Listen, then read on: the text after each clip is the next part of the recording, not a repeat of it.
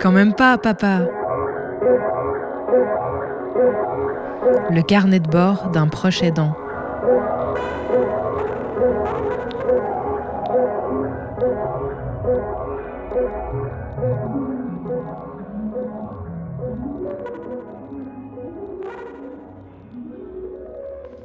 Il y a plein de manières d'être un proche aidant, de la même manière qu'il y a plein de manières d'être dans la société. Et depuis le début de ce podcast, eh bien, je parle depuis là où je suis, euh, parce que c'est ce que je peux le mieux transcrire ou raconter. C'est-à-dire que je suis un homme et je m'occupe de ma fille, qui est adolescente, et je m'en occupe à temps partiel puisque je suis séparé d'avec sa maman. Je suis aussi euh, l'habitant d'une région euh, du centre de la France et on peut dire que j'habite dans une ville de moyenne taille. Et mon activité professionnelle est celle d'être enseignant-chercheur, ce qui signifie que j'ai une situation financière euh, suffisamment confortable pour euh, pouvoir équiper euh, le foyer des besoins spécifiques liés à la situation de handicap que vit ma fille. Parmi ces spécificités que je viens d'évoquer, il y a celle d'être un homme. Et c'est quelque chose qui n'est pas forcément répandu parmi les proches aidants. Du moins, nous, en tant qu'hommes, on est moins présents dans ce rôle sociétal. Et c'est ça dont je voudrais parler aujourd'hui dans ce nouvel épisode de Quand même pas papa.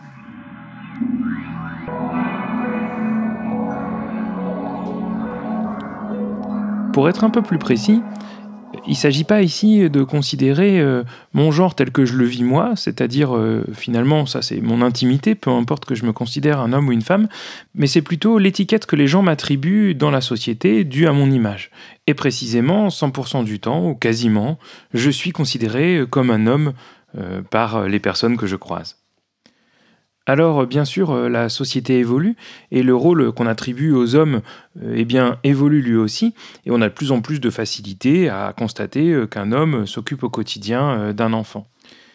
Mais il faut avouer qu'il y a beaucoup d'endroits où restent, perdurent les vestiges d'une société qui était construite sur une répartition euh, genrée des activités du quotidien et où l'accompagnement euh, des enfants, par exemple, était en général attribué aux femmes.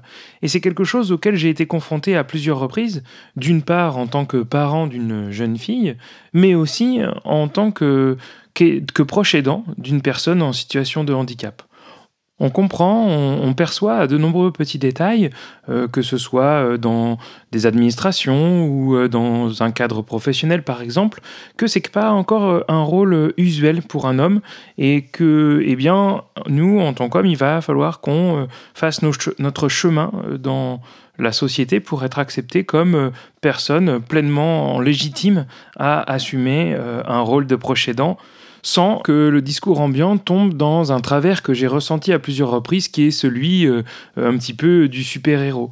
C'est comme si euh, finalement jouer ce rôle euh, de proche aidant pour un homme, c'était considéré comme tellement exceptionnel et bien qu'on était hors norme.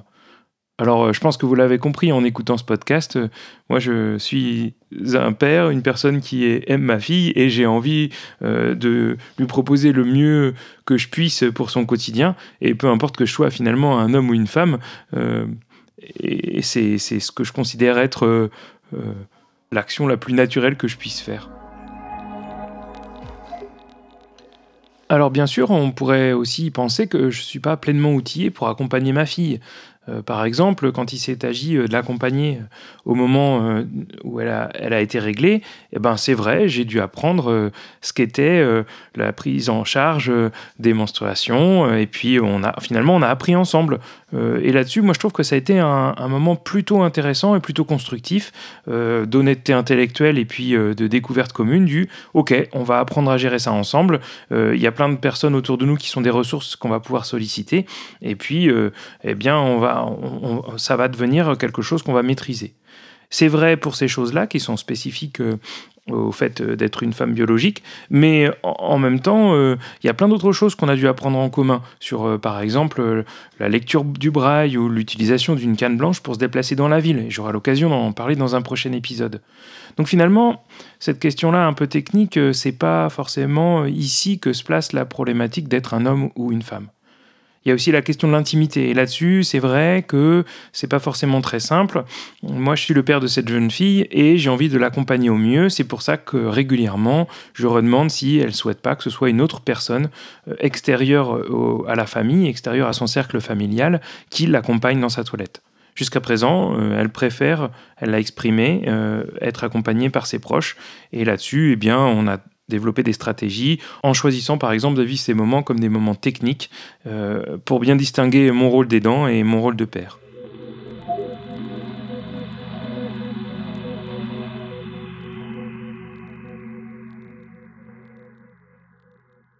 L'endroit où j'ai le plus ressenti euh, de différence dans la considération qu'on apportait au fait que je sois un homme ou une femme, eh bien, ça a été dans le, notamment dans le milieu hospitalier.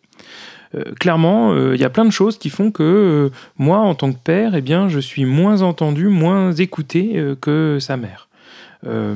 On peut citer par exemple le fait que le CHU régulièrement me raye de la liste des destinataires des dossiers médicaux de ma fille, et c'est que sa mère qui se retrouve à recevoir ces documents-là.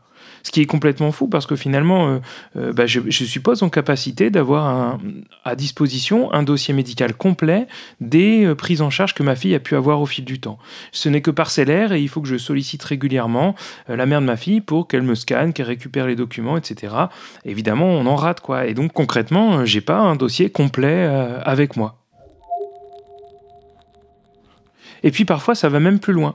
Il y a des professionnels de santé qui, quand on est les deux parents présents dans la pièce, privilégient des questions à destination euh, de la mère de ma fille plutôt qu'à moi.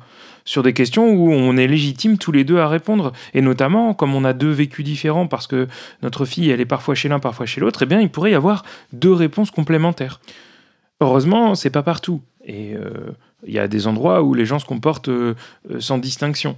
Mais je constate qu'il y a quand même une différence systémique et que le rôle de la femme est souvent associé à celui de la prise en charge des personnes en difficulté.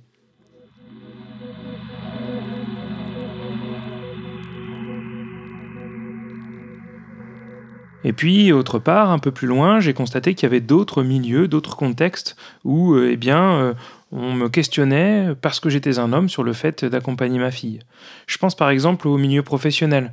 Alors heureusement, et je le dis, il y a une grande majorité de mes collègues qui sont d'une, extrême attention et qui me permettent de jouer mon rôle de plus en plus important auprès de ma fille euh, avec une grande facilité. Et là-dessus, euh, je dois les remercier et, ça me fait vraiment chaud au cœur.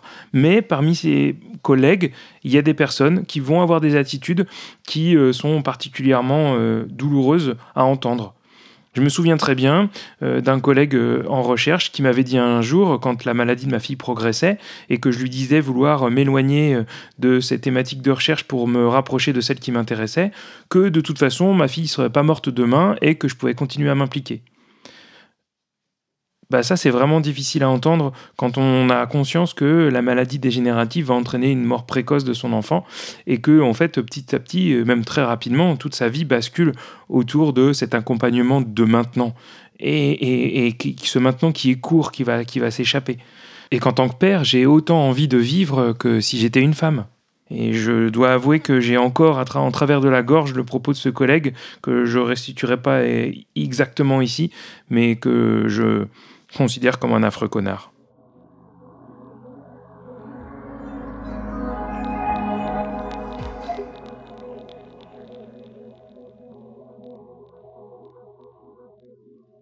Ailleurs dans la ville, j'ai encore rencontré d'autres contextes où le fait d'être un homme qui accompagnait sa fille en situation de handicap, eh bien, c'était euh, difficile et parfois pas simple à vivre.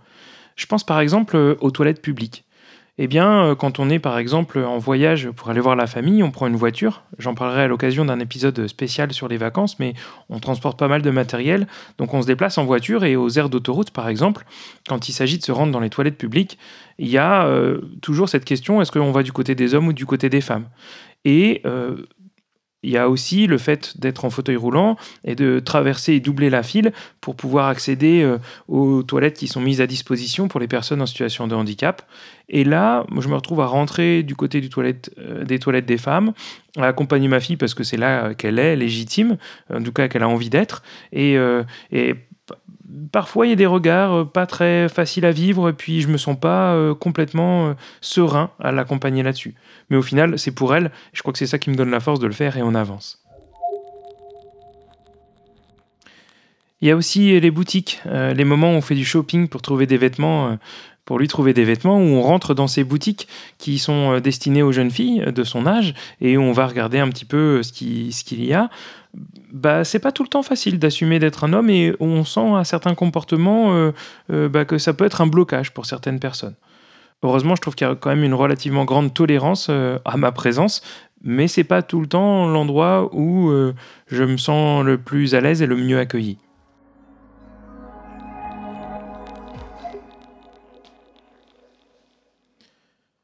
Et puis enfin, euh, le monde du service à la personne, euh, il est euh, majoritairement féminin. Alors on entend souvent ce terme de care, là, ce concept un peu pas chouette, avec pas mal de valeurs libérales et qui qu'on pourrait décortiquer un jour. Mais en tout cas, c'est un univers où il y a beaucoup de, femmes. Et par exemple, dans les associations où je me suis impliqué au fil du temps autour de ces problématiques-là, ben, je me suis souvent retrouvé presque le seul homme dans les réunions, par exemple. Et dans ces cas-là, c'est pas tout le temps simple d'apporter son point de vue parce qu'on nous donne pas tout le temps la légitimité à évoquer ce qu'on vit au quotidien. Parce que fréquemment, euh, dans ces réunions, s'il y a des hommes, eh bien, ce sont les cadres des structures, par exemple, ce sont euh, les euh, directeurs des structures ou, ou les chefs de service. Alors vous l'aurez compris en écoutant cet épisode, ce que je raconte ici, c'est pas quelque chose de très contraignant, c'est pas quelque chose d'insurmontable. Et puis euh, souvent euh, dans la cité, euh, j'ai plutôt un rôle facilité puisque je suis un homme blanc, cisgenre, etc. Donc je me retrouve occasionnellement dans des situations où je constate que mon genre n'est pas celui qui est facilitant. Je me pose d'ailleurs parfois la question euh, de savoir si le fait que mon enfant soit une fille, ça a changé quelque chose euh, autour de ces problématiques-là.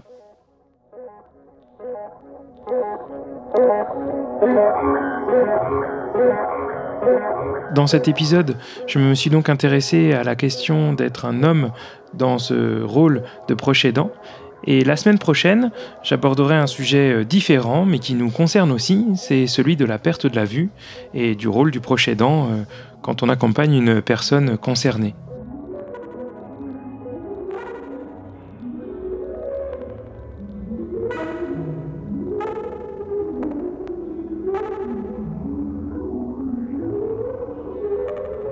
Un podcast à retrouver sur le cri de la girafe.org.